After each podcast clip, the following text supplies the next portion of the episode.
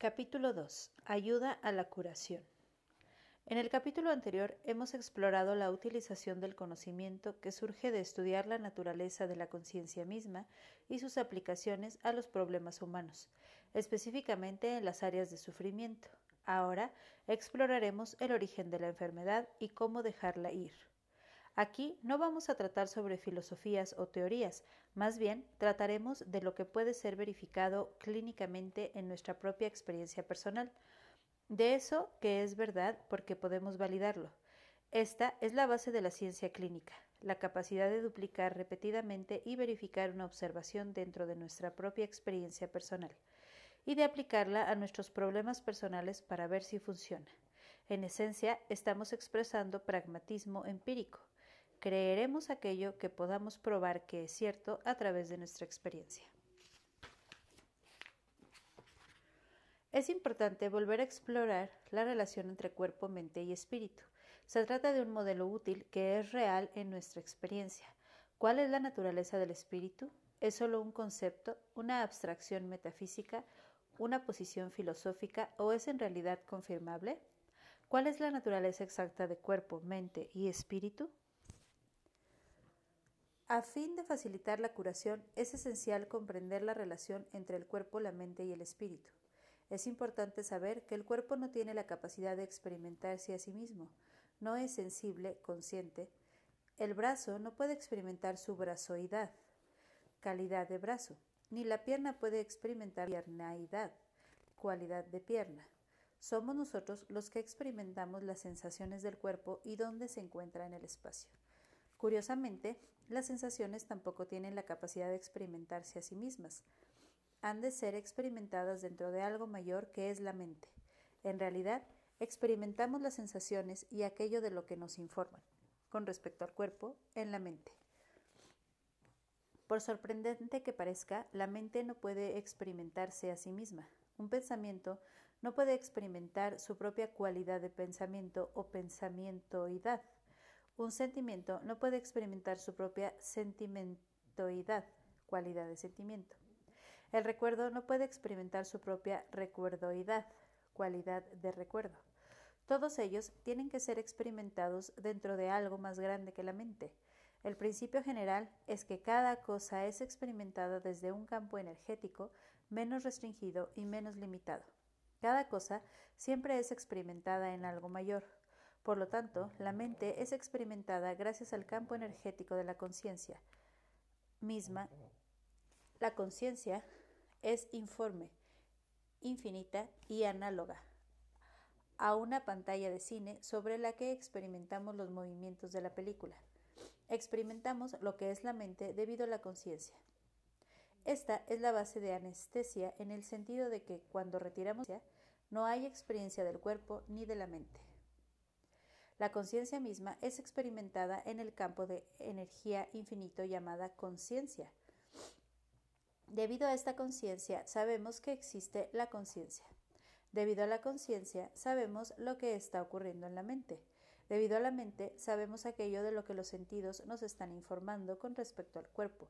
Así podemos ver que lo que realmente somos está separado del cuerpo por varios niveles, lo que deja claro que nosotros no somos el cuerpo.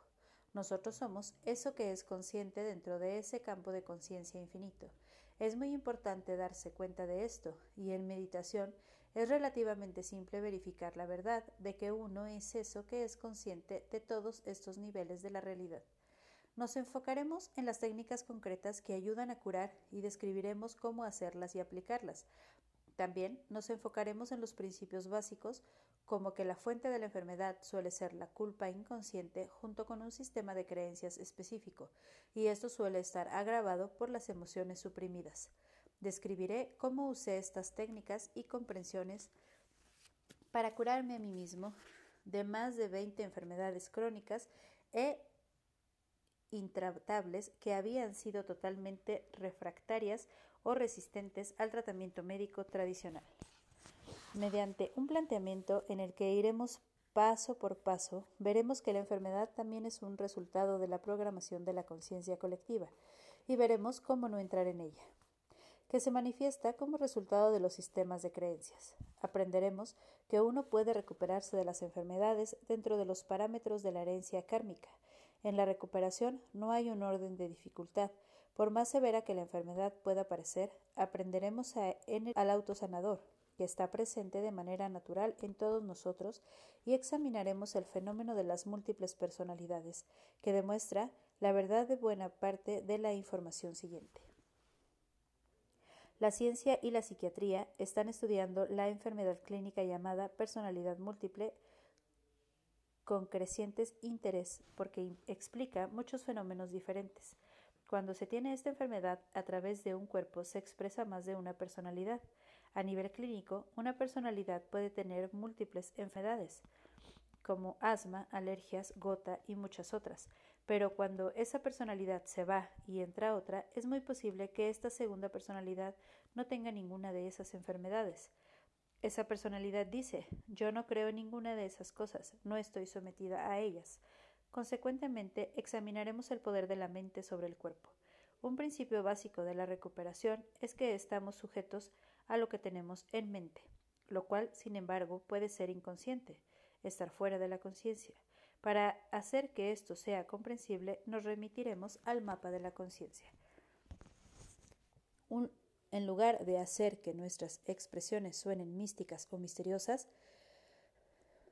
es de ayuda recordar que la dirección de los campos energéticos indica si se trata de un campo positivo o de un no negativo, con una influencia destructiva.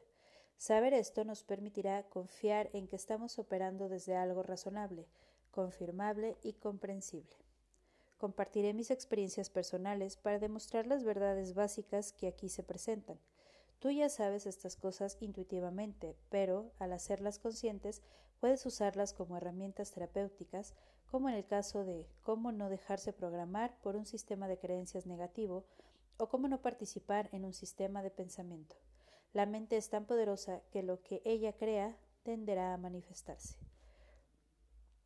En enero de 1987 se publicó un estudio interesante en el Brain Mind Bulletin titulado Expectativas. Lo que ves es lo que las expectativas te ofrecen.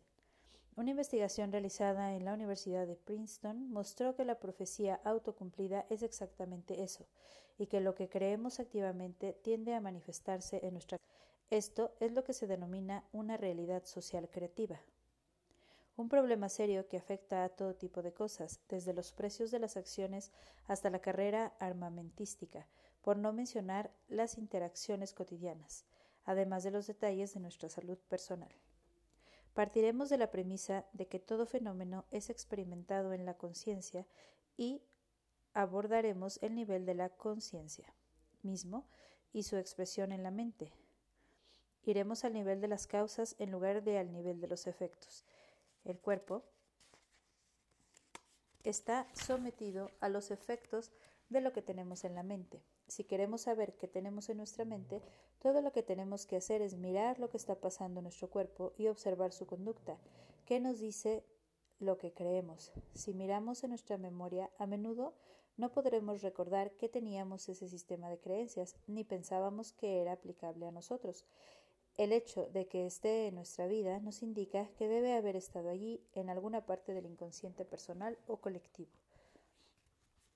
El ejemplo más común de esto se produce en las personas alérgicas que dicen, bueno, yo no creía en las alergias, no traje esto a mi vida conscientemente. Sin embargo, si volvemos a su infancia, casi variablemente descubrimos que el sistema de creencias y las alergias ocurrieron en una etapa muy temprana de la vida generalmente a las edades de dos o tres años.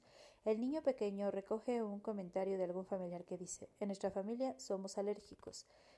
En el momento en el que el niño escucha esto, lo compra y por supuesto se lo cree, con lo que se convierte en un programa operativo. Muchos de los fenómenos que vemos expresarse en el cuerpo del adulto fueron captados en una etapa muy temprana de la vida, a partir de un comentario casual que se oyó en televisión o de algo que se entendió mal en un libro, o de un comentario hecho por un profesor. Estas cosas constituyen programaciones sugestivas y sistemas de creencias comunes que se hacen conscientes cuando empezamos a trabajar en ellas. Estamos sometidos a lo que tenemos en nuestra mente. ¿Qué significa eso? ¿Cuál es la naturaleza de la enfermedad misma? Vemos, en primer lugar, que su naturaleza es dolor y sufrimiento. Consecuentemente, es evidente y de sentido común decir que la enfermedad es una expresión del dolor y del sufrimiento. Cuando examinamos el mapa de la conciencia, vemos que el dolor y el sufrimiento están ubicados en los niveles de energía inferiores, con el campo de energía orientado en dirección negativa, lo que significa que tiene un efecto adverso en nuestra vida. Entonces, tenemos que examinar la naturaleza de la culpa, la culpa inconsciente, y cómo se expresa. Los patrones de pensamiento que tenemos en la mente son sistemas de creencias. La culpa surge de la tendencia a juzgar y de las opiniones negativas. Las emociones negativas tienden a ir juntas, de modo que todas ellas contribuyen a la enfermedad, incluyendo el orgullo, la ira, el deseo, el temor, la pena, la apatía y la culpa. Sabemos que cuando ponemos a prueba la fuerza muscular de una persona, si tiene en mente algo que esté por debajo del nivel del coraje, como pensamientos de ira o orgullo, de deseo ardiente, temor, pena, apatía o culpa, el músculo se debilita. Otros sentimientos como los de lamento, pérdida, desesperanza, desesperación, auto-odio, preocupación, ansiedad, agravios y cualquier tipo de arrogancia o desprecio también hacen inmediatamente que la persona se debilita en la prueba muscular. Asimismo, las pupilas se dilatan. La debilidad muscular y la dilatación de las pupilas representan la desincronización de los hemisferios cerebrales, y un debilitamiento instantáneo del campo energético del cuerpo. También indican algo que es nocivo para la vida. A través de este método podemos probar a cualquier persona que cualquier pensamiento o sentimiento negativo desincroniza el sistema energético de los meridianos de acupuntura corporales que es más sensible que el sistema nervioso central y mucho más rápido que el aspecto simpático del sistema nervioso autónomo. A través de los 12 meridianos principales del cuerpo, el sistema energético de los meridianos de acupuntura responde instantáneamente a cualquier cosa negativa, porque todos los campos de energía por debajo del nivel de coraje situado en 200 representan lo que no es verdad. A continuación, esto atrae todo el campo energético de ser víctima, junto con su sistema de pensamiento, cuando estamos enfermos, nos consideramos a nosotros mismos víctimas de las enfermedades.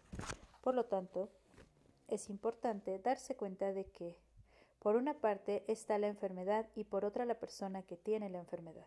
Seguidamente, entendemos que la persona que tiene la enfermedad tiene que cambiar para que dicha enfermedad desaparezca. Vamos a aprender sobre la recuperación de enfermedades específicas, sobre cómo gestionarlas a nivel físico, psicológico, emocional y mental, y sobre cómo debemos cambiar en el nivel del ser para que la curación sea automática. El mapa de la conciencia muestra que todas las emociones negativas facilitan la enfermedad y todas las emociones positivas tienden a curarla. Cuando superamos el nivel del coraje, un nivel que cruzamos diciendo la verdad sobre las cosas, nos desapegamos, lo que abre el espacio para que nos convirtamos en una persona dispuesta, aceptante y amorosa. En la escala calibrada, el amor ocurre en el nivel 500 y la curación aparece en el nivel 540. ¿Qué tipo de amor produce una curación así casi inmediata en el cuerpo? Es el amor incondicional, el que no juzga, el que perdona y está alineado con la comprensión y con la compasión. El amor ve y sustenta la totalidad de la vida, honra su sacralidad y crea por sí mismo un campo de energía curativa que calibra en 540. ¿Cómo nos convertimos en el tipo de persona en la cual la curación ocurre automáticamente debido al nivel y a la naturaleza general de nuestra conciencia? Al mismo tiempo, ¿cómo facilitamos la curación de una enfermedad específica? Al contemplar los aspectos específicos de una enfermedad, hablaremos de ciertas mecánicas de la conciencia y de cómo usar algunas de las técnicas que se presentan aquí y en capítulos posteriores. Tenemos que empezar dejando de resistirnos a las sensaciones que estamos experimentando y no etiquetarlas. Por ejemplo, no podemos experimentar una úlcera de duodeno o asma. Estos son etiquetas, constructos mentales, programas elaborados y sistemas de creencias. No podemos experimentar el asma, pero ¿qué experimentamos? Aquí es donde surge la técnica de la verdad radical. Entramos en la experiencia interna de las exactas y dejamos de resistirnos a ellas. Desaparecerán cuando nos alineemos con ellas dando la bienvenida a la experiencia interna de las sensaciones.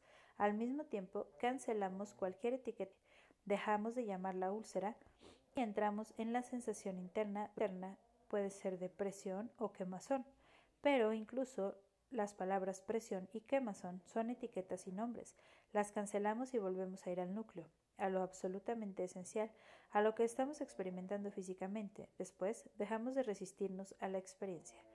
La curación real del aspecto físico de la enfermedad consiste en dejar de resistirse a la experiencia física interna de ella, libre de cualquier etiqueta mental. Al mismo tiempo, cancelamos la etiqueta mental y la reemplazamos por la verdad.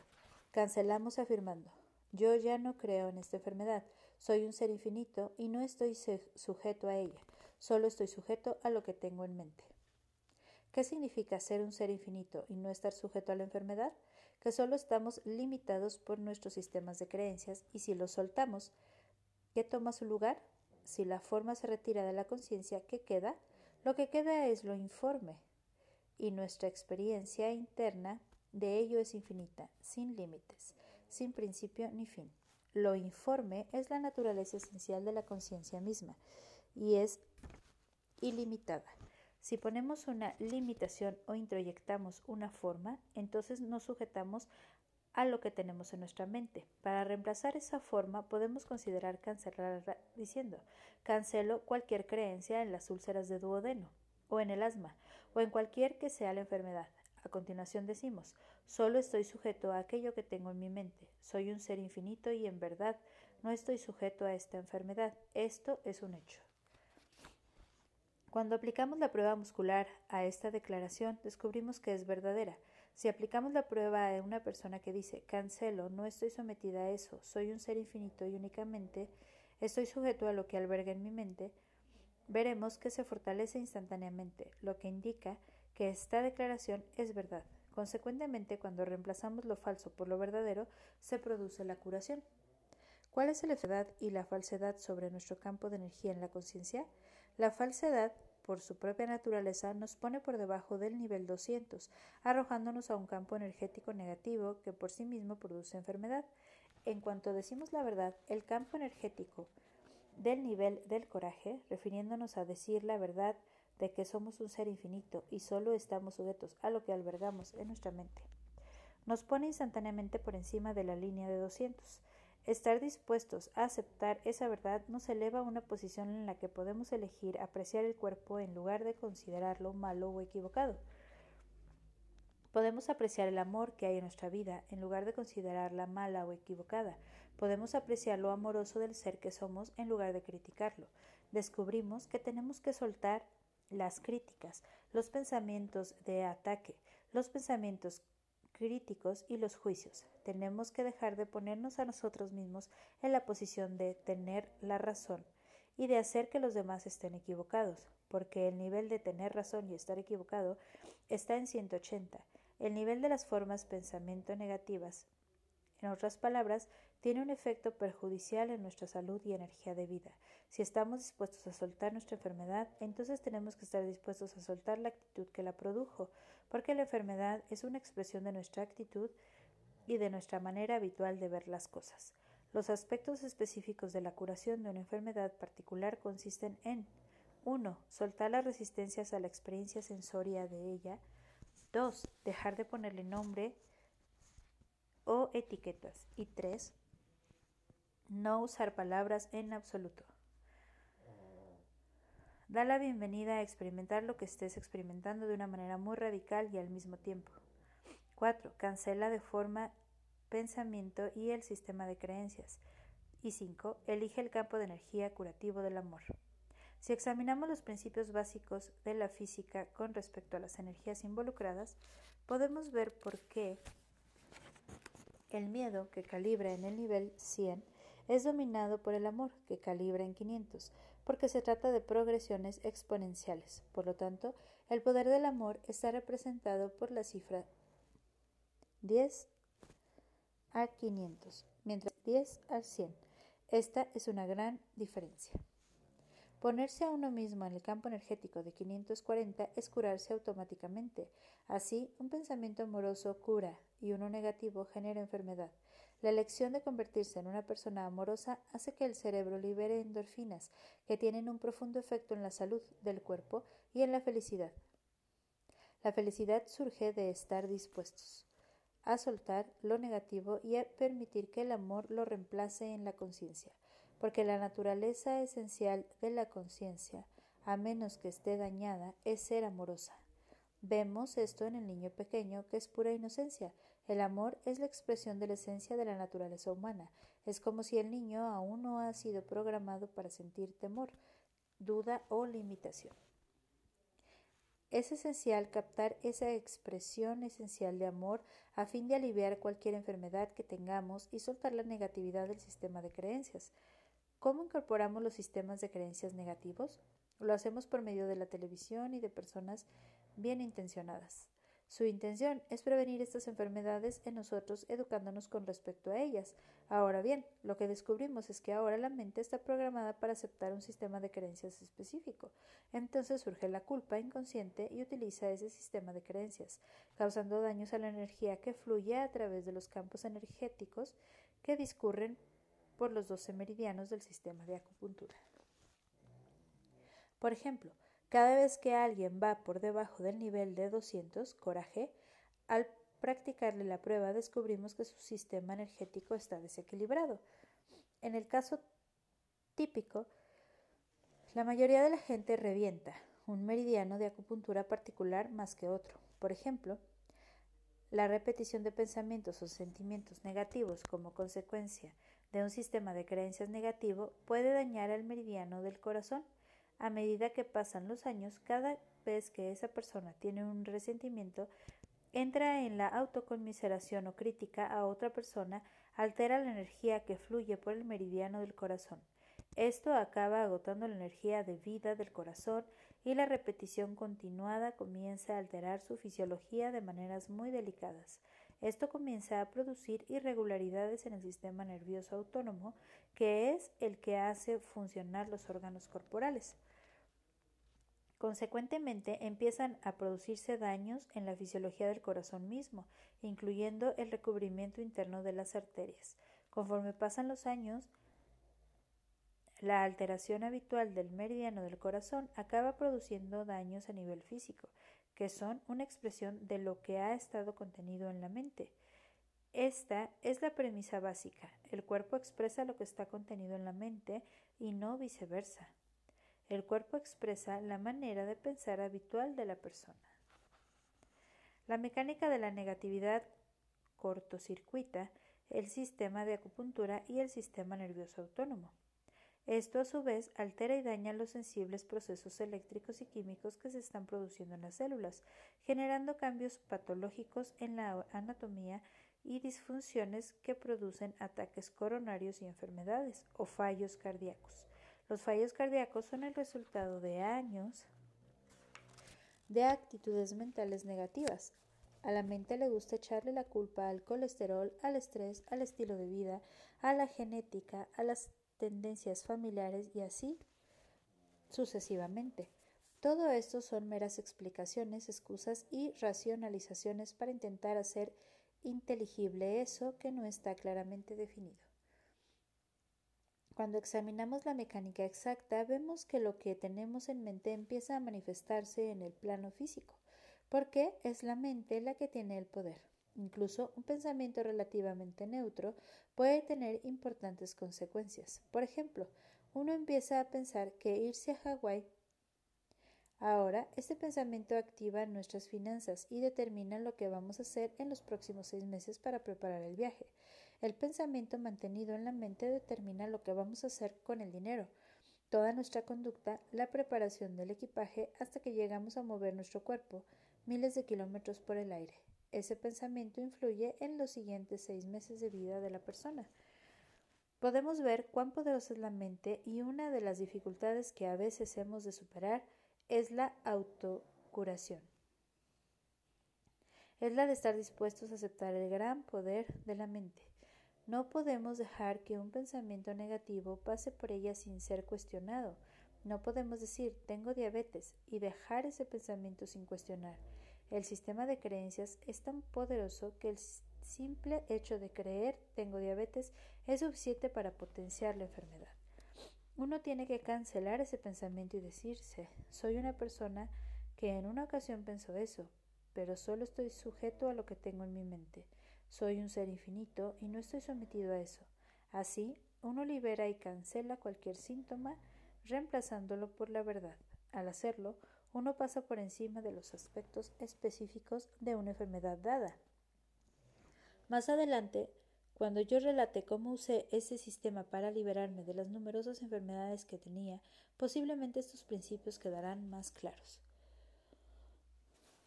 Como tenía tantas enfermedades, tenías que anotarlas en una lista para recordarlas, porque me olvidaba de la mitad de ellas.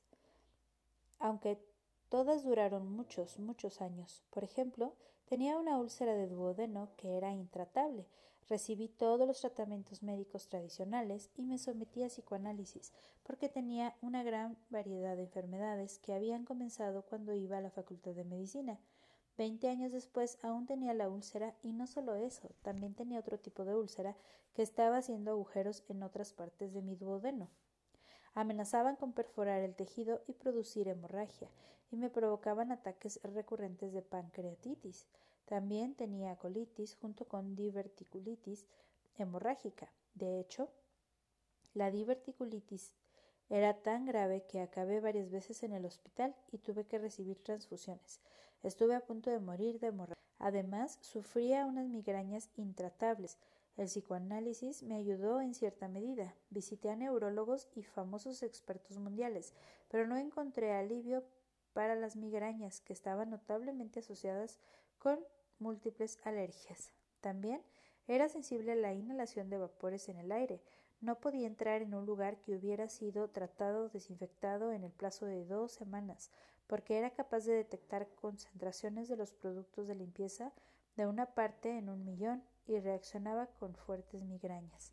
Además, tenía la enfermedad de Raynaud, que impedía que la sangre fluyera a mis extremidades y estaba bajo la amenaza de tener gangrena incipiente en las puntas de los dedos dificultades circulatorias en manos y pies y sentía frío en todo momento.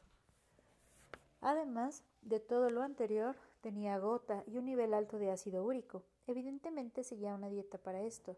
Padecía artritis gotosa, andaba con bastón y llevaba medicinas en la parte de atrás del coche. Llevaba el bastón en la parte trasera del coche porque cuando venía la gota lo hacía muy repentinamente y el dolor me dejaba paralizado.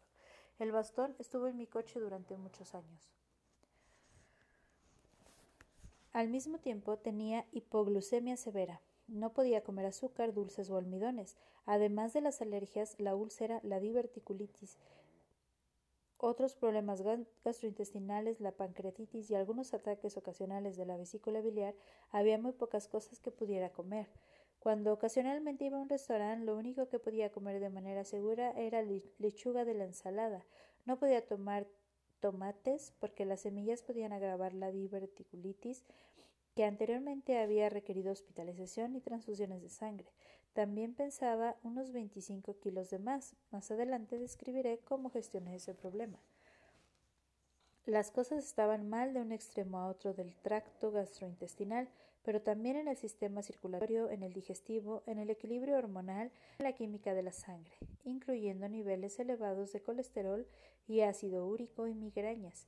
Todas estas cosas indicaban estrés y presión dentro del sistema nervioso central y dificultades en el sistema nervioso autónomo. Además, tenía un tumor quístico pilonidal que normalmente había requerido cirugía, pero poco a poco desapareció espontáneamente.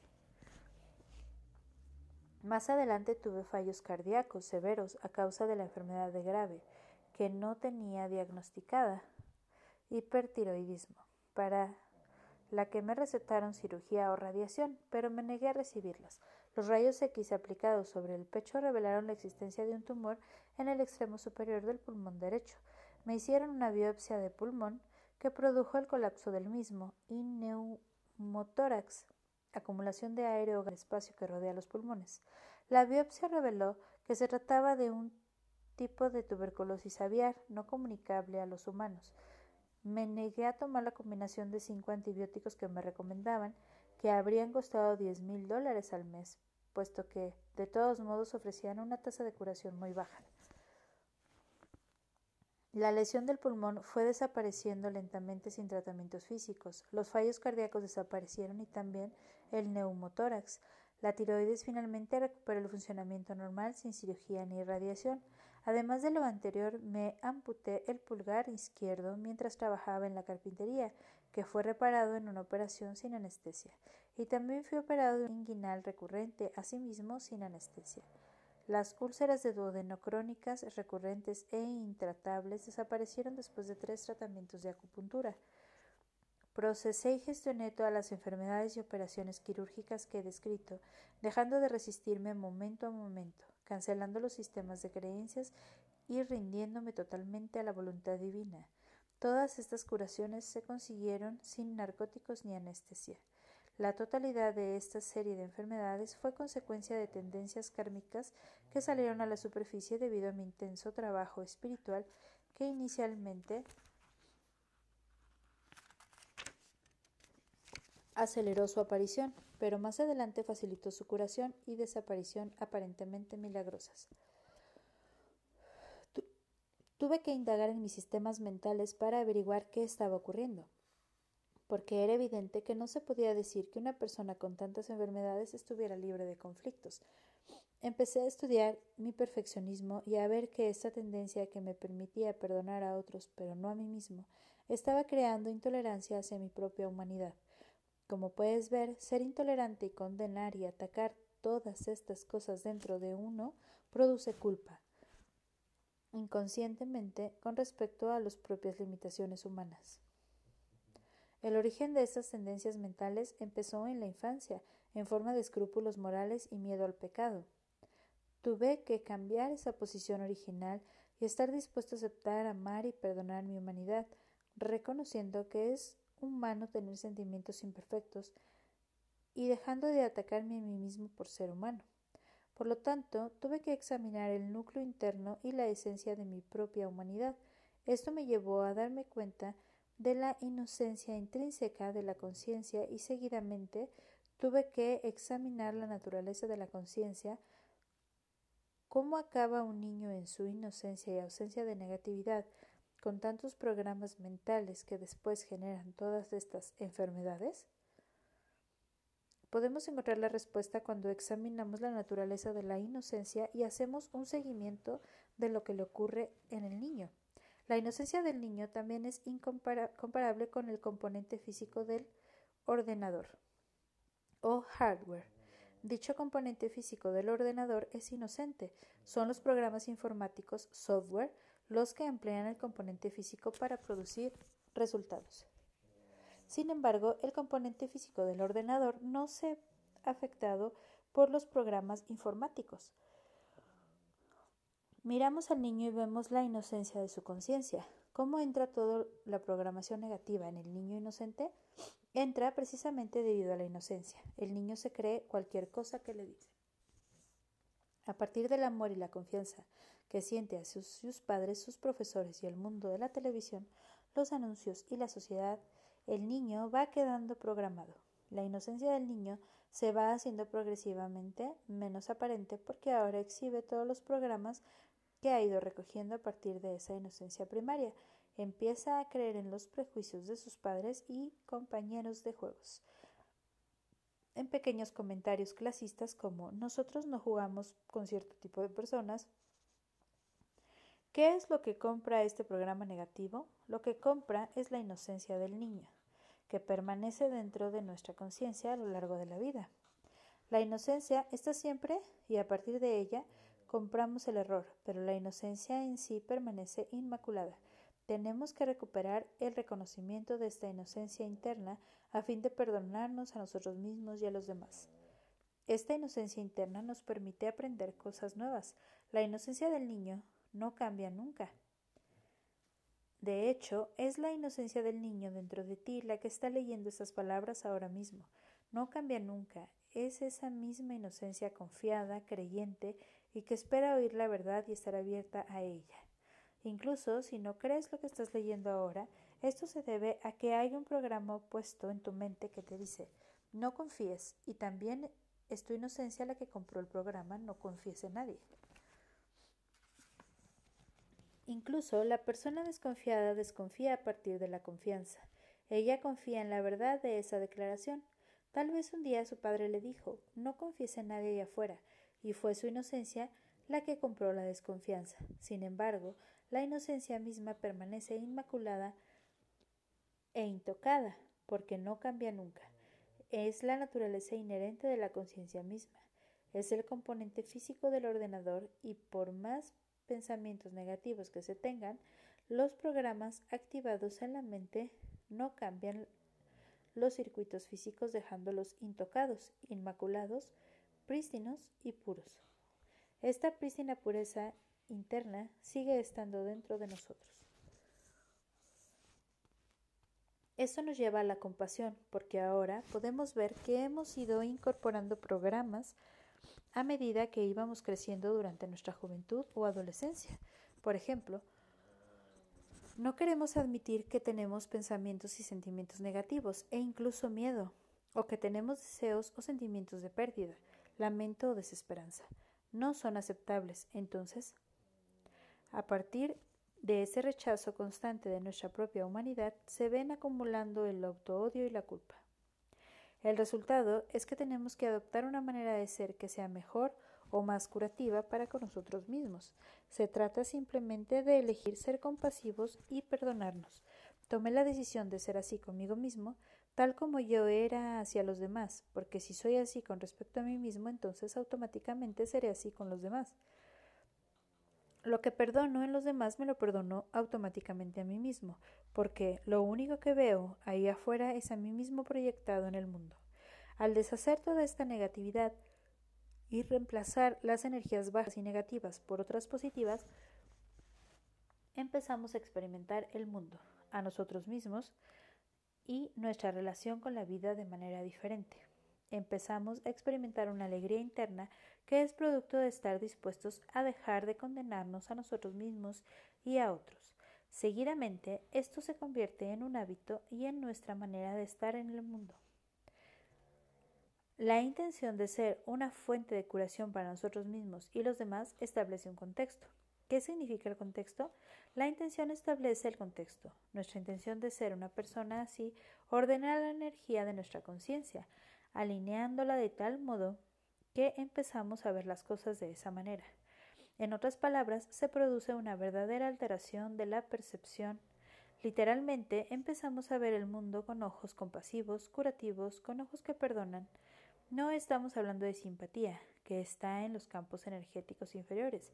Estamos hablando de amor, de la decisión interna de ser este tipo de ser humano que nosotros mismos y con los demás.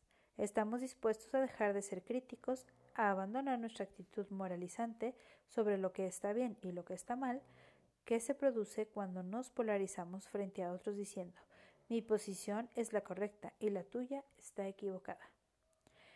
Como el cuerpo expresa lo que la mente cree, esta, decisión empieza a afectarle.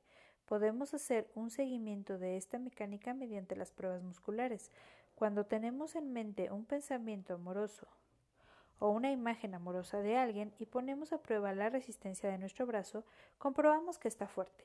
Cuando tenemos en mente un pensamiento no amoroso, el brazo se debilita instantáneamente, porque el cuerpo refleja de manera inmediata lo que la mente cree.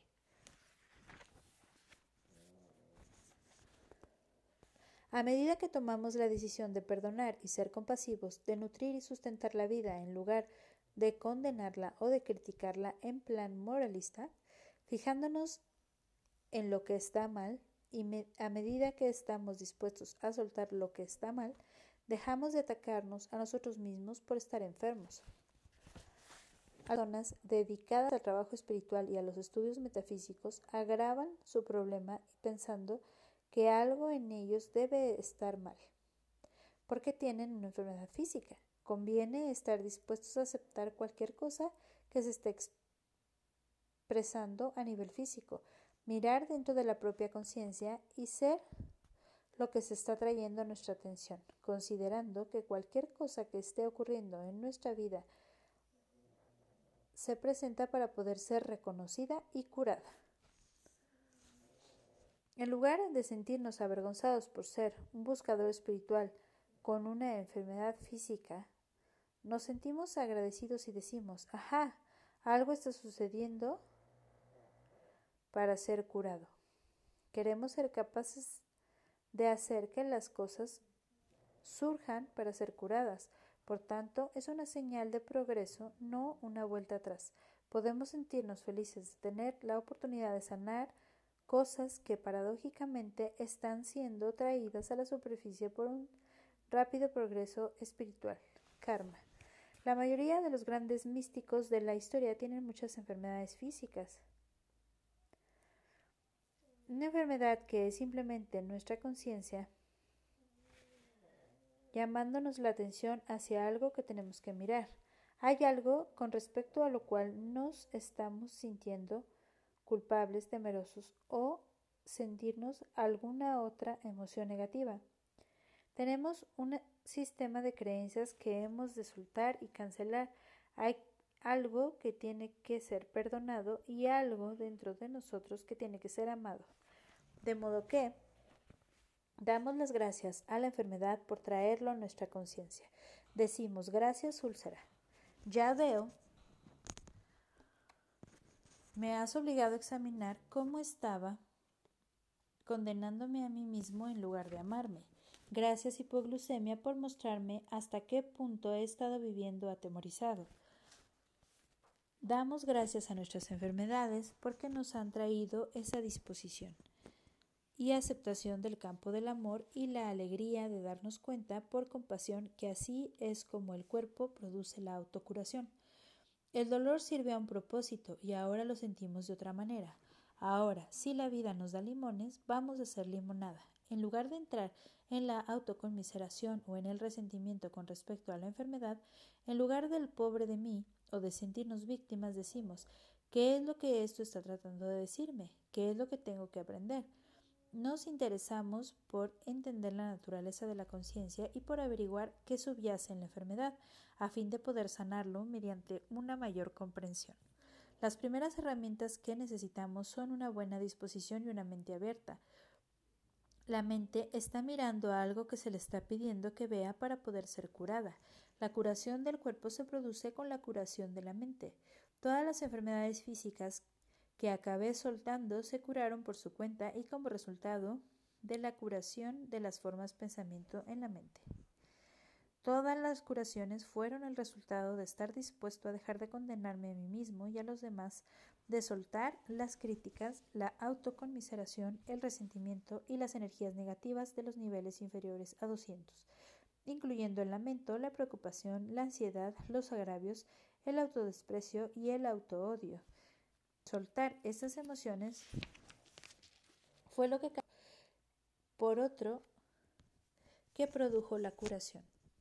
Yo continué trabajando con ello, cancelando los sistemas de creencias de la hipoglucemia y la gota. A medida que surgían los sistemas de creencias, los cancelaba y decía, yo ya no creo en esto, ya no estoy sujeto a esto. Es el resultado de un sistema de creencias y tengo el poder de cancelarlo. Así es como empezamos a darnos cuenta de que tenemos el poder de rechazar y negar. Tengo el poder de negarme a esto, no lo tengo por qué comprar esto. Como estos sistemas de creencias son tan prevalecientes en nuestra cultura, pensamos inconscientemente que deben tener cierta realidad, porque de otro modo los demás no creerían en ellos. La única realidad que tienen es a nivel de las formas pensamiento. El hecho de que exista un acuerdo sobre cierta forma pensamiento no le da realidad, solo significa que existe un acuerdo con respecto a ella. Por lo tanto, puedo negarme a comprar los sistemas de creencias colectivos con respecto a todas estas enfermedades y puedo ver cómo entraron en mí estos programas. Me niego a creer que bien intencionados sobre estas enfermedades, hipoglucemia, gota, enfermedades del corazón, colesterol, etc., A medida que se define cada una de estas enfermedades, quedamos sometidos a ella, quedamos sometidos a aquello que creemos en la mente. Si pensamos que comer huevos incrementará nuestro colesterol y creemos que el aumento del colesterol producirá problemas de corazón, entonces comer huevos hace que suba el colesterol y produce problemas cardíacos debido al poder de la mente. La mente es tan poderosa que crea la forma pensamiento que se manifiesta en el plano físico, convirtiéndose en una realidad física. Así podemos ver que la autocuración depende de invertir el sistema de creencia habitual con respecto a la causalidad. Lo que tenemos en la mente se manifiesta a nivel físico y no al revés. Tomar alimentos ricos en colesterol no produce el problema de corazón, lo que lo produce es la creencia de tomar alimentos ricos en colesterol genera problemas cardíacos. Es fundamental entender este punto. El sistema de creencias explica todo el cuadro de la enfermedad. Si no creemos en ella, la enfermedad desaparece del cuerpo. Al mismo tiempo, estamos soltando las fuentes de nuestra culpa inconsciente y deteniendo el reforzamiento que viene de etiquetarlas y programarlas, produciendo así el cumplimiento de nuestras propias profecías y alertas. No podemos permitir que en la mente surja un sistema de creencias sin cuestionarlo. Si la mente ha estado trabajando contra nosotros inconscientemente y no hemos sido conscientes de todo el poder que tiene, podemos darle la vuelta y usar ese mismo poder en nuestro beneficio. La misma fuerza que nos deshizo Ahora puede trabajar para nosotros cuando tomamos conciencia del poder de la mente. Ahora, cuando surge el pensamiento, tengo hiproglucemia, lo detengo, lo cancelo y digo la verdad.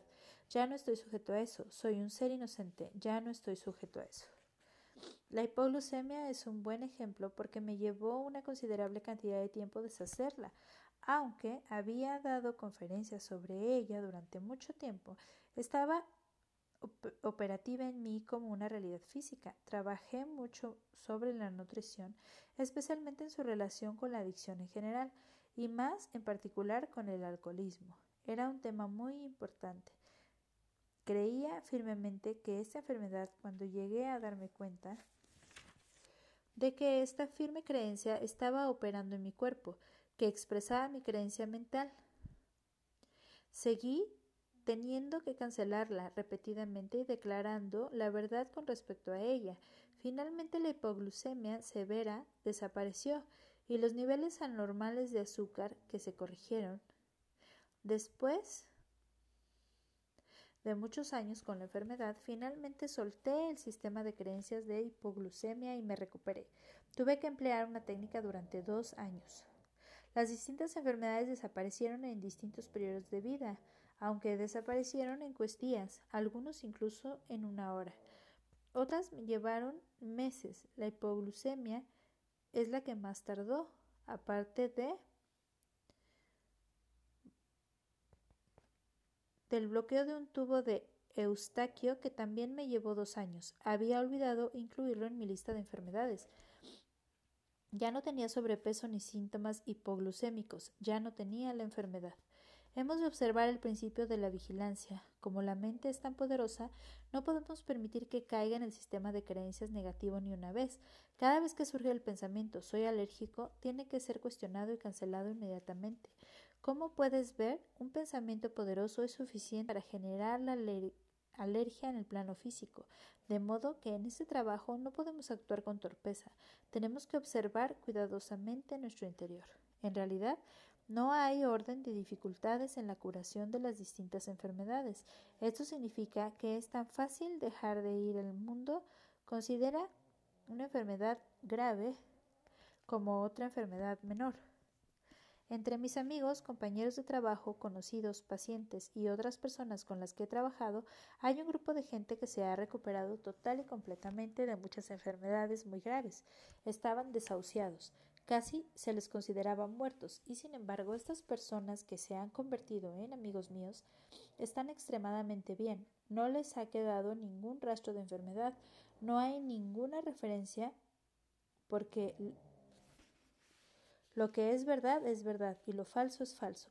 Esto no depende de la forma de la falsedad. Todo lo que es falso es falso, tal como todo lo que es verdadero es verdadero. Si tu mente puede crearlo, también puede cancelarlo. De este modo empezamos a usar el poder de la mente en nuestro beneficio. El proceso de autocuración se gestiona a cada nivel específico, soltando nuestra resistencia a experimentarla y después cancelando las formas pensamiento. La curación se produce de manera más general y poderosa debido a que estamos dispuestos a soltar toda crítica y ataque, a empezar a amar nuestra humanidad en nosotros mismos y en otros, y a redespertar la conciencia de nuestra inocencia.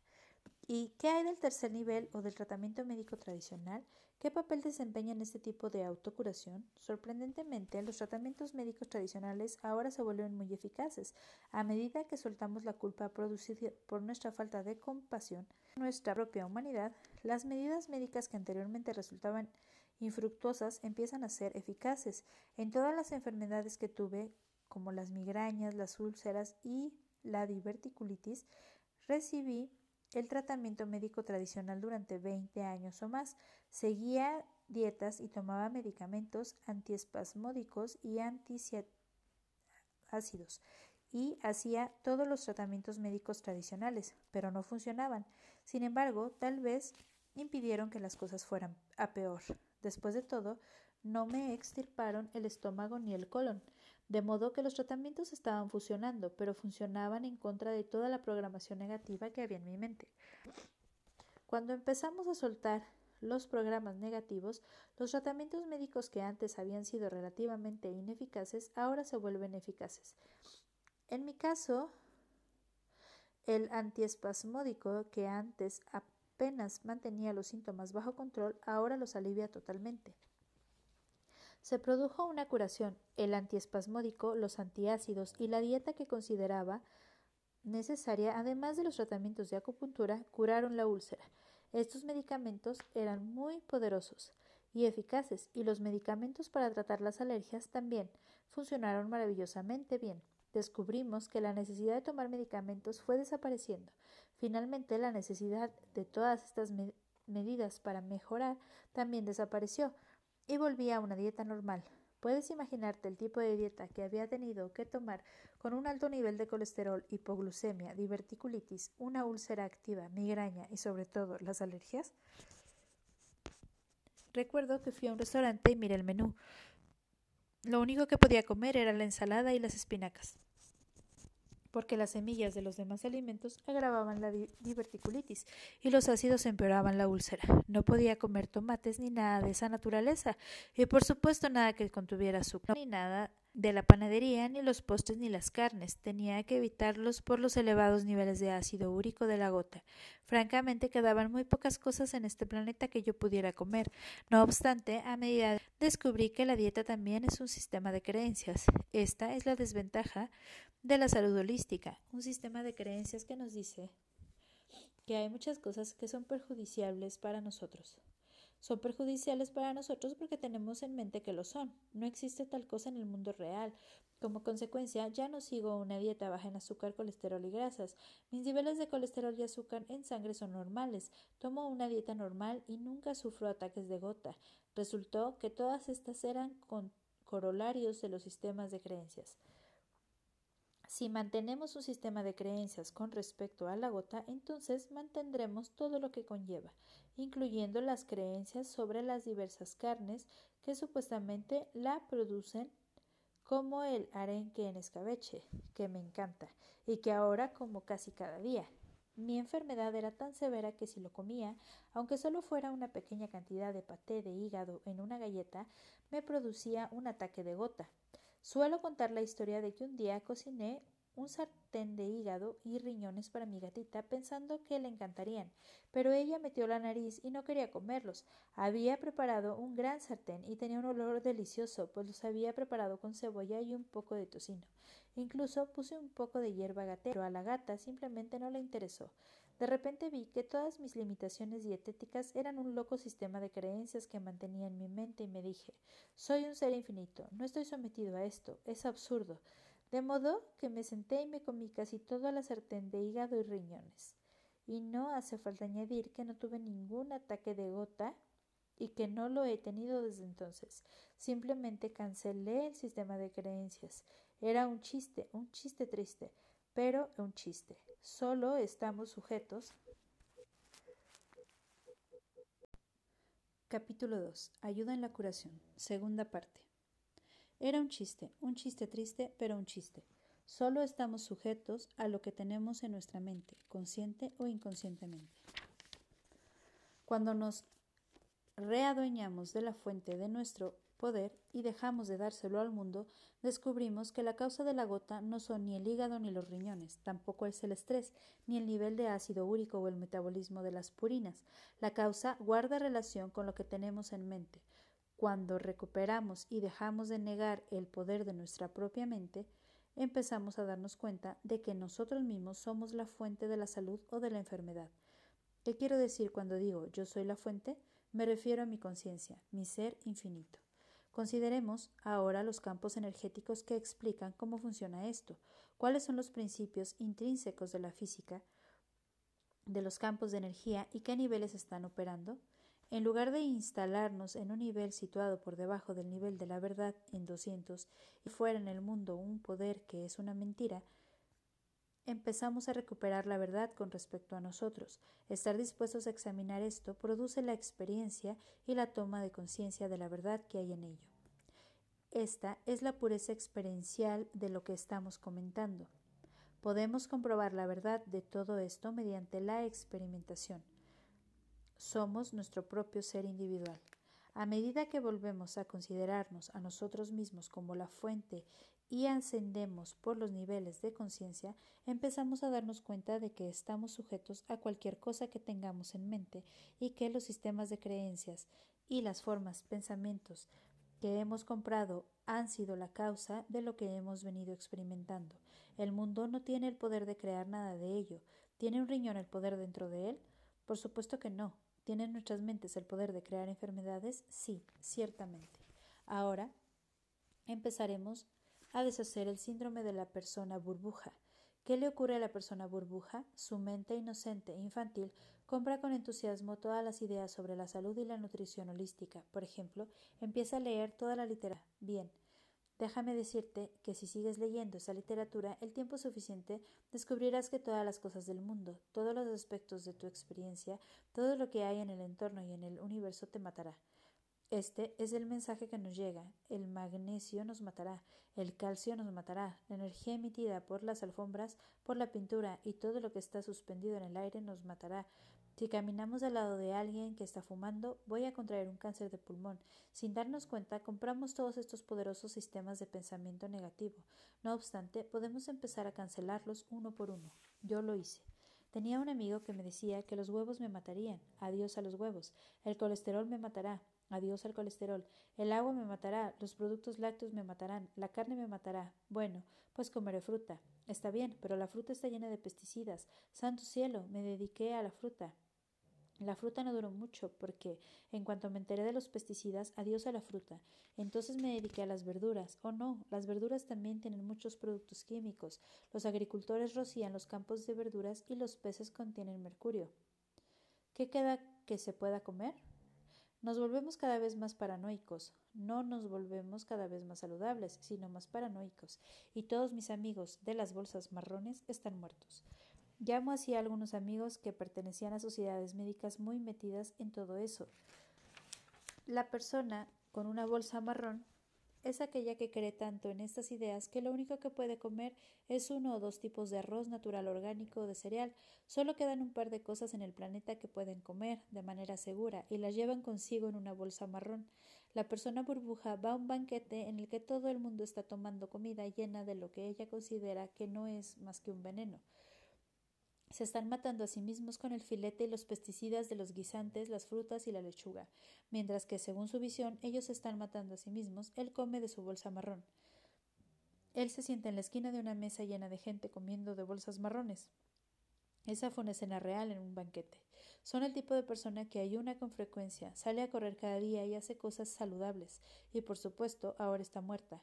¿Por qué está muerto ese hombre que salía a correr cada día y vivía de manera saludable? Murió porque se convirtió en una persona burbuja. Tenía una visión paranoica del mundo que empezó a cerrarse sobre él. No podía confiar en el aire que respiraba, ni siquiera podía disfrutar de las alfombras porque probablemente estaba soltando algo a lo que él era alérgico, como ciertas partículas de fibra que le ahogaban. Otras cosas como los vapores de la pintura o de los aislantes o las partículas del humo del cigarro le iban a producir cáncer. Esto reducía su vida cada vez más.